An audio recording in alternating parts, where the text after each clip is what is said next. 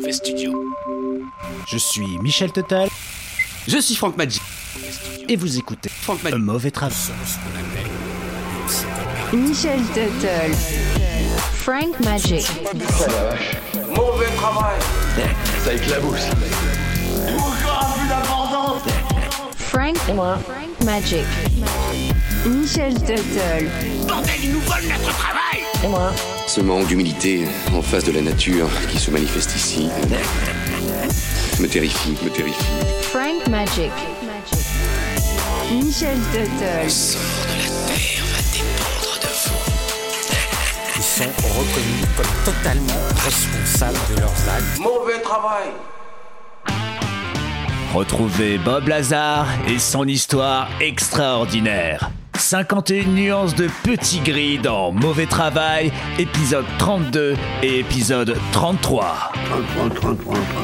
Voilà. Oui, encore, encore. Oui. Oui. Très bien.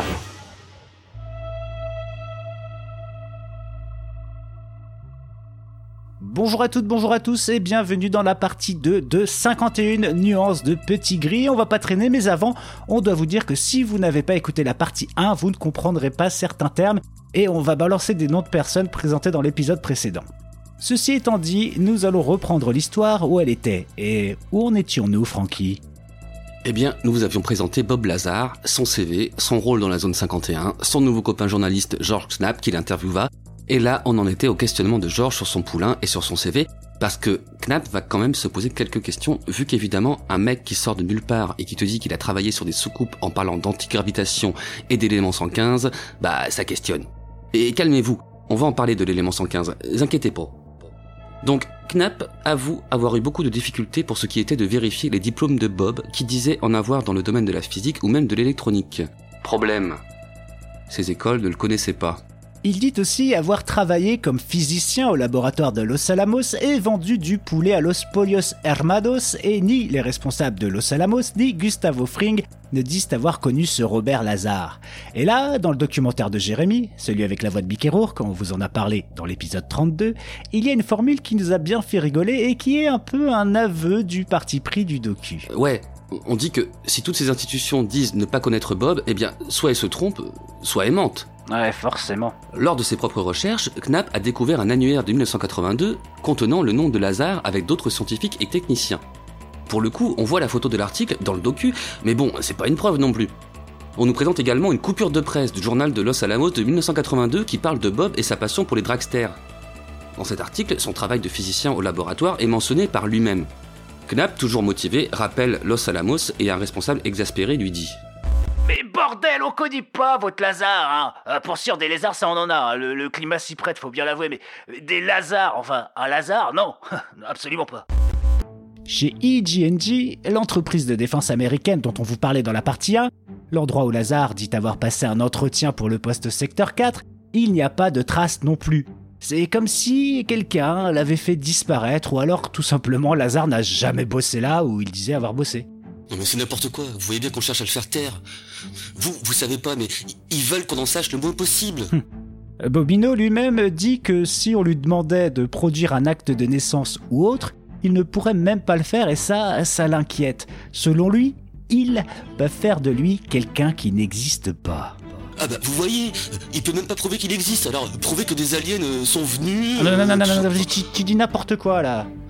Ouais, bah, euh, rigole, euh, ça se trouve, euh, moi non plus j'existe pas. hein. Et euh, oulala, c'est terrifiant. hein. Mais euh, euh, tiens, euh, après ces révélations en 89, vous pouvez me dire pourquoi il y a une descente de police ou du FBI ou enfin je sais plus trop quoi chez lui hein Même sa femme, elle le dit. Ils nous ont pas envoyé de lettres Ou appelé Ils ont envoyé le SWAT Ouais bah euh, pour ça, euh, pareil mon petit Jean-Francky, euh, on n'a pas de preuves et les descentes de flics chez Bob, tu vas voir, c'est c'est un peu une tradition dans son récit. Donc là, euh, on revient à Knapp qui, malgré tout, a un petit cas de conscience. Bah ouais, c'était un problème. Je me suis demandé si on pouvait diffuser l'histoire alors qu'on ne pouvait pas vérifier son passé. Pour moi, le point central, c'était que s'il avait travaillé à Los Alamos, ça suggère qu'il avait fait des études quelque part. Il m'en a parlé une ou deux fois. J'ai cherché des gens qui le connaissaient à l'époque, notamment Jim Taliani, qui a dit Ouais, euh, Bob est allé à Caltech, je l'ai déposé une fois en voiture. J'ai interviewé une autre personne qui connaissait Bob à l'époque et qui a dit également qu'il le déposait à Caltech, ou passait le prendre à la bibliothèque, une bibliothèque en forme de pastèque. J'aime les rimes en tech. Michel, enfin ton texte là, t'es chiant, tu pourrais encore la narration. Ah, attends. Ouais, super. Ok. Tu m'as sorti du personnage en plus. Bon, je reprends. ok, je suis Georges Knapp, j'aime les ovnis. Ok. S'il n'étudiait pas là-bas, il faisait beaucoup d'efforts pour qu'on le pense. Est-ce que cela prouverait son histoire de soucoupe volante s'il pouvait montrer qu'il a des diplômes au MIT Bien sûr que non. Cela ne prouve pas qu'il a travaillé sur des soucoupes volantes, mais simplement qu'il y a fait ses études. Ouais, il se convainc comme il peut, le Knapp, mais si le passé de Bobinette est opaque et improuvable, ce dernier va avoir une idée de génie pour montrer à quel point on peut lui faire confiance en s'associant avec des prostituées dans son quartier. Bob passe de physicien à proxo. Proxo pour proxénète. Mais proxo, c'est marrant, on dirait, on dirait le nom d'une planète où il y aurait des petits chats volants avec des petites ailes et qui parleraient, mais tu sais, avec des bulles qui sortiraient de leur... Non mais... Oh, Michel Reviens Oh, pardon, non mais, euh, fouille alors. Oh là là, tu t'es tu t'es laissé aller, mon gars. Ouais, alors, quand il en a reparlé de cette histoire de proxénétisme à Knapp, celui-ci s'est dit... Oh mon dieu. Et oui, imaginez la tronche de Knapp qui a misé gros sur ce mec et qui le voit impliqué dans une organisation criminelle. Organisation tentaculaire et disons-le d'outre-espace. Parce que, oui, après avoir découvert des portes des étoiles dans son cabanon de jardin, ce sacré Bob invita des Prostispace de Plutoxnia, les chatons de Proxo et autres Glubloborg, où les habitants arborent du tentacule en veux-tu en voilà et des petites langues turgescentes. Glib, glib, Oh, Michel Michel, où tu vas là? Qu'est-ce qui t'arrive aujourd'hui? Ah bah je sais pas, je suis pas certain que des petits ajouts un peu fantaisistes euh, puissent faire tâche dans un récit aussi euh, aussi fantasque. Ouais, enfin, non, mais je, je pense qu'on va s'en tenir au récit de Georges et de Bob. Hein. Euh, pour la fiction, il y a le rêve de Frankie, disponible dans un podcast indépendant, gratuit et sur toutes les plateformes.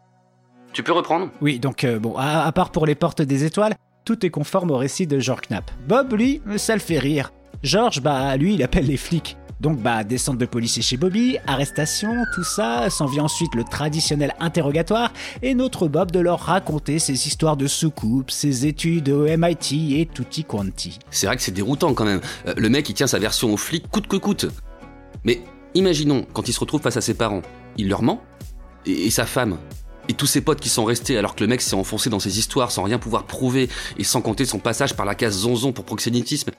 Moi j'ai envie de dire quand t'as des potes comme ça, tu, tu les gardes bordel Ouais, c'est clair, ou alors il y a aussi la possibilité que bah qu'ils mentent tous. ouais, en tout cas, il a raison de garder de tels potes, hein, parce que c'est pas comme les cousins et leurs potes désabusés qui font des podcasts de suppôts du gouvernement, hein, parce que là, c'est la famille, hein, t'es obligé de les garder, donc euh, tu fais bonne figure pendant les repas de Noël, hein, mais... euh, Noël, d'ailleurs, encore une invention de la NASA, tiens. Ouais, mais tu, tu me rappelles le gremlin électrique là dans Gremlins 2. Tu t'infiles dans le réseau, le standard peut pas te bloquer, t'es ingérable. Ouais. Alors un peu plus tard, euh, afin de faire gagner en crédibilité son poulain, George Knapp demande à Bob de passer au polygraphe. Au poly quoi? Graphe, tu sais, ce genre de machine qu'on appelle vulgairement un détecteur de mensonges. Ah oui, Ouais, j'avais oublié son passage au polygraphe. Mais ça me revient. Euh, Georges, pour se sentir mieux, a demandé à Bob s'il était chaud pour passer au détecteur de mythos, et ce dernier n'a pas hésité une seconde. Il a dit oui. Selon Knapp, Bobby Bob voulait tout faire pour prouver son histoire. Alors on a envoyé Lazare chez Terry Tabernetti, un homme à la tête d'une entreprise de sécurité et un ancien policier de Los Angeles. Argument d'autorité? Oui, bon, certes. Bon. Et donc, il lui a fait passer quatre tests différents et il en a conclu qu'il n'avait aucune volonté de mentir. Tout au long du docu, Jeremy Kenyon, euh, celui avec la voix de Mickey Rourke, enfin pas Jeremy Kenyon qui a la voix de Mickey Rourke, mais le, dans le docu il y a la voix de Mickey Rourke. je- D'accord. Ouais, Knapp s'interroge et on sent vers où son cœur balance rien qu'à ses formulations. Comment Bob sait-il cela s'il ne s'était pas rendu là-bas? Il savait qu'il y avait un endroit nommé S4. J'ai appelé la base de l'armée de l'air à Dallas, au bureau d'information. Ils ont confirmé qu'il y avait bien un endroit nommé S4. Avant Lazare, il n'y a pas eu de gros titre sur un endroit nommé S4. Ils le connaissaient. Ils savaient aussi que EGNG avait fait passer des entretiens d'embauche. Que pour avoir un travail en dehors de Groom Lake, il fallait passer par EGNG. Il se souvenait du nom du gars qui lui avait passé l'entretien. C'était un nom bizarre, Mike Tickpen. Comment savait-il cela? Comment savait-il que Mike Tickpen faisait cela pour une agence fédérale? Et vous savez quoi? Ce Mike Tickpen, je l'ai retrouvé. Et vous savez quoi? Il fait ce taf et il se souvient de Lazare. Ouais, ouais, ouais, ouais. Et vous savez quoi? Ce Mike Tickpen, bah on ne le verra jamais. Ni dans les archives de Knapp, ni dans le documentaire de 2018, celui avec la voix de Mickey Rourke, sous Yo- Mickey Yourt le, c'est le même Mickey qui vit dans deux yurts, hein, on est d'accord. c'est incroyable ça. Ouais, ouais, ouais, ouais. Et vous savez quoi? Ce Mike Tickpen, bah, on ne le verra jamais, ni dans les archives de Knapp, ni dans le documentaire de 2018, euh, celui avec la voix de Mickey Rourke, sous prétexte qu'il ne voulait pas apparaître. Bon, on aurait pu le masquer, changer sa voix, je sais pas moi. Mais non, rien du tout d'ailleurs. Jeremy Kenyon, lui, affirme dans diverses interviews pour des médias que j'appellerais affectueusement alternatifs qu'il a parlé avec lui. Mais aucune preuve, le nom est aussi vite balayé qu'évoqué dans le documentaire Menteur. Une chose qui a été pratique pour ce dossier, c'est que les documentaires nous laissent voir deux Bob Lazar. Le jeune Bob, celui de 89, de l'interview de Knapp, sûr de lui, un brin provocateur, et le Bob de 2018, d'aujourd'hui quoi, plus calme, plus réservé, moins fier, et qui prend plus de précautions oratoires. Et quand on confronte les deux Bobzer, bah on ressent quand même qu'il est un peu moins chaud et évidemment il se contredit. Michel a mis dos à dos les deux Bob et vous allez voir que la vigueur des propos n'est pas la même. Je déteste dire des choses pour lesquelles je ne suis absolument pas certain. J'ai vu quoi? Je marchais dans le couloir et un jour je travaillais et il y avait des portes. Les portes qui mènent au hangar, les petites portes dans les couloirs euh, qui ont des fenêtres carrées de 20 ou 30 cm avec des fils au travers euh, jusqu'à la hauteur euh, de ma tête et en passant, j'ai jeté un coup d'œil et j'ai remarqué... Un instant, j'ai vu qu'il y avait deux gars en blouse blanche qui me faisaient face, tournés vers la porte, et ils parlaient à quelque chose de petit avec de longs bras. Euh, j'étais juste surpris d'avoir vu cela en un coup d'œil, mais je ne sais pas du tout ce que c'était.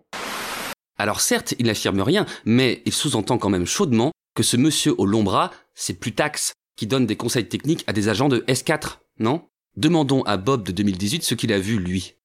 Bon, Belzébob, t'en as vu des petits gris quand t'as travaillé à S4 euh, Je ne pense pas avoir vu Haïti à S4. On parle de détails, là. Euh, il s'agit juste d'un coup d'œil à travers une fenêtre où je n'étais pas censé regarder. Je regardais par la fenêtre et je pense que ces gars avaient une poupée euh, sur une petite chaise semblable à celle qui était dans le vaisseau. Et je pense qu'ils regardaient juste les dimensions et ils ont mis quelque chose dessus. Et j'ai jeté un coup d'œil et il y avait juste une petite chose euh, assise sur la chaise. Oh, je ne pense pas que c'était un extraterrestre qui posait pour eux. Je pense qu'ils avaient juste un, petit personnage euh, pour prendre les mesures. À ce moment-là, on le sent gêné. là encore, on parle d'un coup d'œil de 400 millisecondes. Qu'est-ce qu'on peut voir en 400 millisecondes? Je n'ai jamais vu d'extraterrestres se balader là-bas. Je n'ai jamais entendu personne parler d'extraterrestres vivants, alors euh, je ne pense pas que c'en était un. Alors, vous l'avez vu le virage Hein? Demi-tour? Oui, oui. Ouais, euh, enfin là, je vois surtout un gars qui flippe de dire la vérité à cause que le FBI est sur ses côtes. Hein. C'est tout ce que je vois, moi. Tiens, d'ailleurs, vous avez le témoignage du mec qui a bossé sur la zone 51 à la même période? Hein euh, L'ingé à la retraite, là Hein? Bon, on n'a pas son nom, mais il, il, a visage couvert, mais... attendez, eh, j'ai ça dans mon ordi. Je vous envoie ça. J'ai la méga chibre, là, putain. Je vous envoie ça, ça arrive maintenant euh, ok, je l'ai reçu, alors je sens que je vais regretter, mais ok, je clique. Moi j'ai bossé sur la zone 51 entre 66 et 79. C'était sur un simulateur soucoupe volante conçu pour les pilotes américains. Bon, euh, j'ai l'autorisation d'en parler, mais en masquant mon identité. Donc je vous le dis, mais c'est un scoop. Nous avons récupéré une soucoupe, et celle sur laquelle je devais travailler provenait du crash de Kingman, et fut transférée au terrain d'essai du Nevada. On n'a pas trouvé de cadavre, mais quatre extraterrestres vivants. Ils ont été emmenés au Nouveau-Mexique et quelques mois plus tard, sur le site du Nevada. Vous y croyez? En fait, je t'avais sur un simulateur de soucoupe pour faire voler des hommes. il aurait même bossé avec un extraterrestre nommé Jarod. Écoutez, c'est ouf. Jarod, c'était un extraterrestre gris d'un mètre cinquante. Son taf, il était traducteur scientifique. Si on devait remplacer du matos alien par du matos humain, il devait valider le truc. Si j'avais une question, pas besoin de la poser. Il avait déjà la réponse et répondait avec ma propre voix. Il existe sûrement d'autres Jarod. Bah voyons. Bah tiens d'ailleurs, euh, Jean-Francky Théorie, là, toi qui as l'air d'être bien au courant et, et comme ça fait une heure qu'on dit qu'on en parlerait de ce fameux élément 115 que Bob aborde rapidement dans son interview de 89, tu peux nous expliquer comment ça marche l'élément 115 selon Bobby Bobard? Euh, Je veux bien, mais seulement tu peux mettre Mazik qui fout des gougloutes. Ok, pour cette fois. Bon bah alors tu sais, euh, tu sais comment ça fonctionne ou pas l'élément 115 Oh bah ça oui, hein, euh, parce qu'on va dire que dans le milieu ovni j'ai mes entrées. Et d'ailleurs pour votre petite culture générale, on dit plus ovni mais PAN, P-A-N pour phénomène spatial non, identifié. Mais c'est pas étonnant que vous en soyez encore à ovni. Bref, bon, si on devait dire les choses très simplement, on dirait que l'élément 115 transformé ou synthétisé, comme vous le voulez, c'est le carburant qui fournit la puissance pour le fonctionnement d'un réacteur de soucoupe. Ça affecte la gravitation, hein. rien à voir avec un réacteur d'avion qui génère une réaction, hein, une propulsion. Dans le cas d'un avion, il y a quelque chose qui sort à l'arrière. Soit des gaz, soit un large volume d'air. C'est une force action-réaction. L'action est que quand on rejette quelque chose par l'arrière, Genre un gros gaz, ça vous entraîne vers l'avant. C'est comme ça que ça marche. C'est comme quand je pète. Euh, enfin, oh, ouais, oh, ouais, ouais, ouais. C'était- sûr qu'on voyait où tu voulais en venir. euh, souci. euh, euh, Laisse-moi continuer. Laisse-moi continuer, c'est que le début. Alors euh, là, on arrive à un moment, c'est plus compliqué parce qu'en fait, le réacteur de ta soucoupe, il produit sa propre énergie gravitationnelle. Donc euh, c'est un vaisseau propulsé par un champ et cela fonctionne en créant une distorsion de l'espace et du temps devant lui, euh, là où l'espace se courbe. Il n'y a pas d'histoire de petit gaz qui sort de derrière. Hmm. D'ailleurs, euh, Bob le dit bien, hein, euh, le matos de base pour le 115, c'est- un matériau secret qu'ils ont surnommé LA1000. hein, euh, c'est un code, donc il faut être discret. D'ailleurs, Bob, et, et ça, à mon avis, c'est parce qu'on lui a effacé la mémoire, bah, il, il, sait- il sait plus d'où il a eu cette info. C'est lui qui le dit. hein. Alors, ce carburant-là, à la base, il a une forme de triangle. C'est comme ça, hein, mais un, un triangle en 3D avec des bouts arrondis. Il a une couleur cuivrée, et ça, ça claque, je trouve. Bon, maintenant attention, on va passer à la fabrication du carburant, du triangle cuivré, hein, euh, triangle comme par hasard. Euh, donc soyez attentifs parce que euh, moi-même j'ai pas tout compris, même si je suis pas la moitié d'un couillon. Hein. Donc euh, le mode de fabrication est très dangereux. hein. Euh, on joue pas le bourrin, donc faut du doigté. Dans un premier temps, on fait obtenir une forme conique au truc en le passant dans un four ou, ou je sais pas quoi, et ensuite on découpe un cylindre dans le LA1000, et ensuite on coupe des tranches qui forment des disques qu'on empile ensuite. Et au final, ça fait un triangle qui produit le carburant de la soucoupe. Bon là j'ai résumé les propos de Bob, mais on est sous... Midroll, c'est des publicités en plein milieu d'une émission. Midroll, on coupe une phrase en plein milieu, mais on s'en fout parce que faut bien faire. Midroll, c'est on est dans une pub qui décrit un concept de pub pourri. Y a même pas de produit à vendre, on a juste pourri notre podcast et on va même pas gagner d'argent. Non, non, non, non, non, non, non, non, non, non, Midroll. On est sur ce genre d'explication. Attends, attends, attends. En gros, tu prends un truc qui a une forme de cylindre triangle, tu le coules pour qu'il soit conique, tu le découpes et tu en refais un genre de triangle qui fait du carburant. C'est ça Ouais, bah apparemment il faut bien ça pour que ça marche. Et vu que les connaissances de Bob s'arrêtent là, bah les miennes vont pas plus loin. Mais si je relis les notes que j'ai obtenues de vous savez pas qui... Euh, Internet Ouais, c'est ça, ouais. Ouais, bah, euh, bah ça dit que la technologie extraterrestre qui était présente dans le vaisseau est basée là-dessus. Mhm.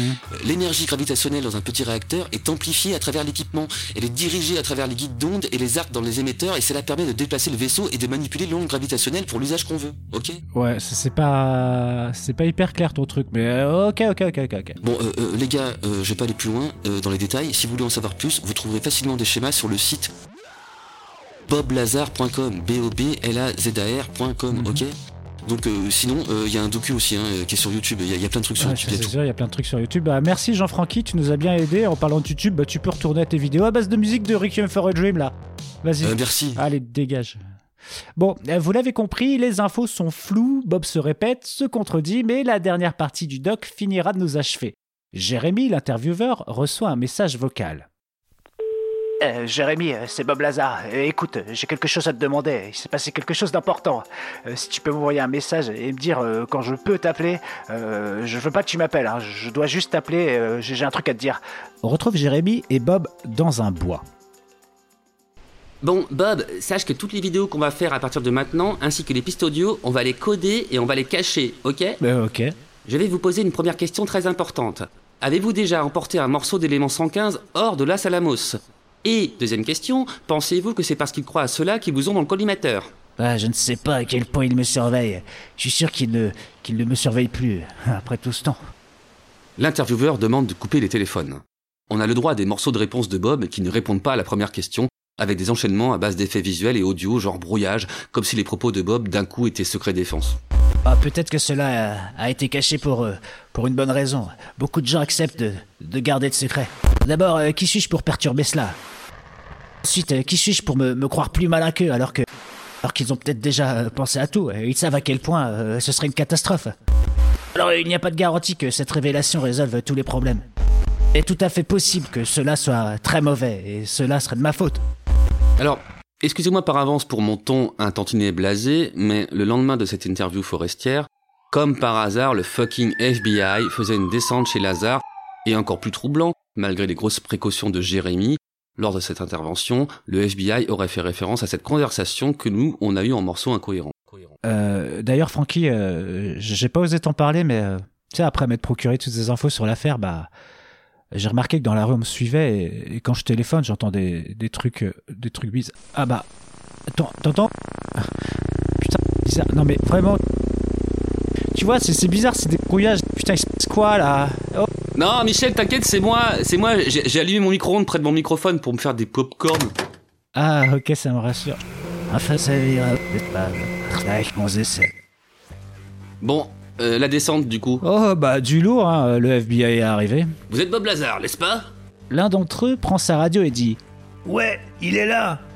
Donc selon Lazare, sa maison était également sous surveillance, évidemment. Et là, eh bien, c'est parti avec une orgie de véhicules d'agents et de policiers qui n'arrêtaient pas de passer.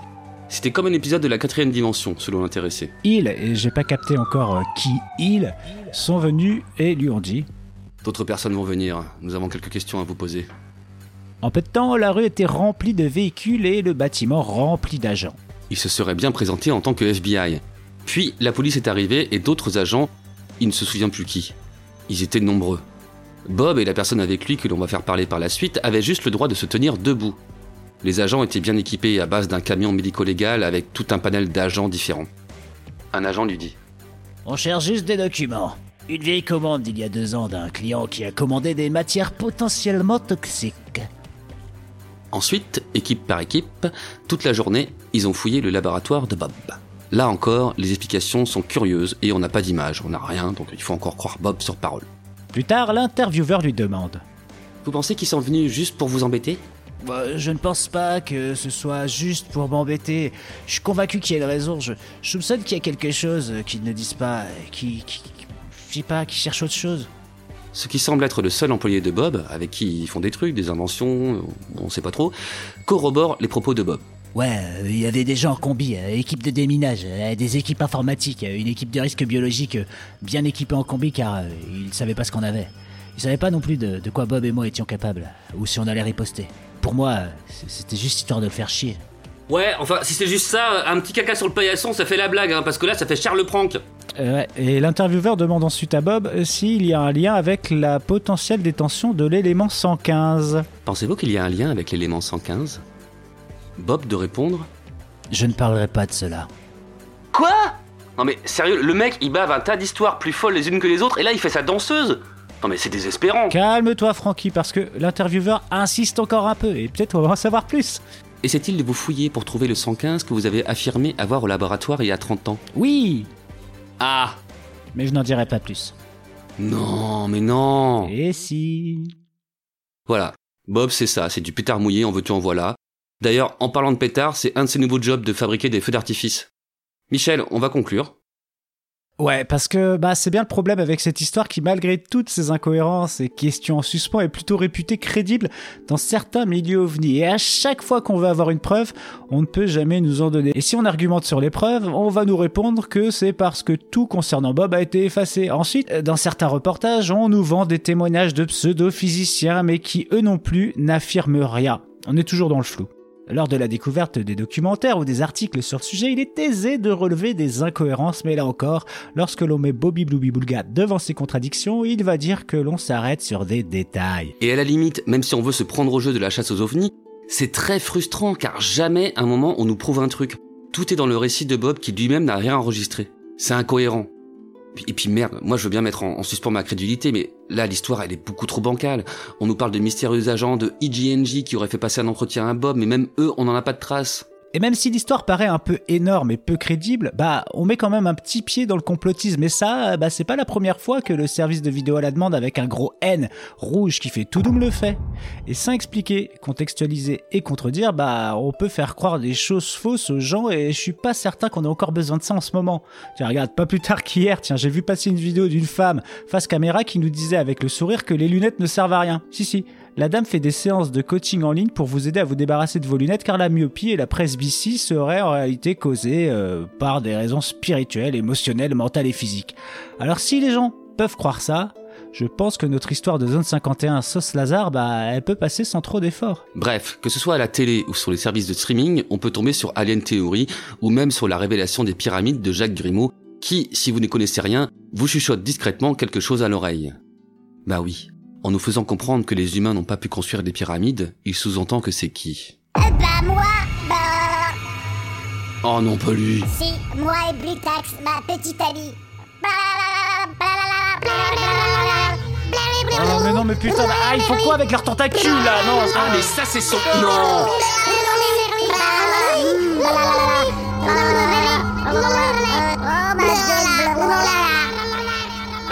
Dans le bah, Lâche mon Zaborg. Monteur Par pitié Générique Les extraterrestres sont parmi nous. J'ai rencontré Bob Lazar début 89, grâce à un ami commun, John Lian. De plus en plus d'Américains croient dur comme fer aux ovnis. Et Bob m'a raconté une histoire incroyable. Je me suis dit que si seulement une toute petite partie de cette histoire était vraie, ce serait probablement le plus grand scoop de tous les temps. Une croyance relayée ces derniers mois par la télévision. George Knapp, journaliste à Las Vegas. C'est lui qui révèle au grand public le mystère de la zone 51 dans le Nevada. C'est la zone 51, un périmètre ultra secret qui se trouve à l'intérieur d'une base militaire dans le Nevada. De nombreux Américains sont en effet persuadés que le gouvernement y cache des vaisseaux spatiaux et des extraterrestres. Il y a neuf soucoupes volantes, des disques volants qui sont d'origine extraterrestre. Autre vedette de ce dossier, Bob Lazar. D'abord filmé dans l'ombre pour des raisons de sécurité, puis à visage découvert, Bob Lazar. Il se prétend physicien, affirme avoir travaillé près de la zone 51, Bob Lazar, et vu des militaires étudier des vaisseaux spatiaux dans des hangars sous la montagne. Les extraterrestres sont parmi nous. Et les hangars sont tous reliés les uns aux autres par de grandes ouvertures pour passer de l'un à l'autre. Bob Lazar. Donc au total, j'ai vu neuf vaisseaux spatiaux. Et tous étaient différents, comme s'ils avaient la gamme complète. Les extraterrestres Est-ce que vous avez menti sciemment lorsque vous avez déclaré avoir vu fonctionner la Bob Lazar. propulsion antigravité? Bob, Bob, Bob Lazar. Non. Vrai ou faux Bob Lazar passe avec succès le test du détecteur de mensonges, mais il affabule sur ses diplômes. Le doute s'installe, mais le Patagone ne dément pas ses affirmations. Les extraterrestres sont parmi nous.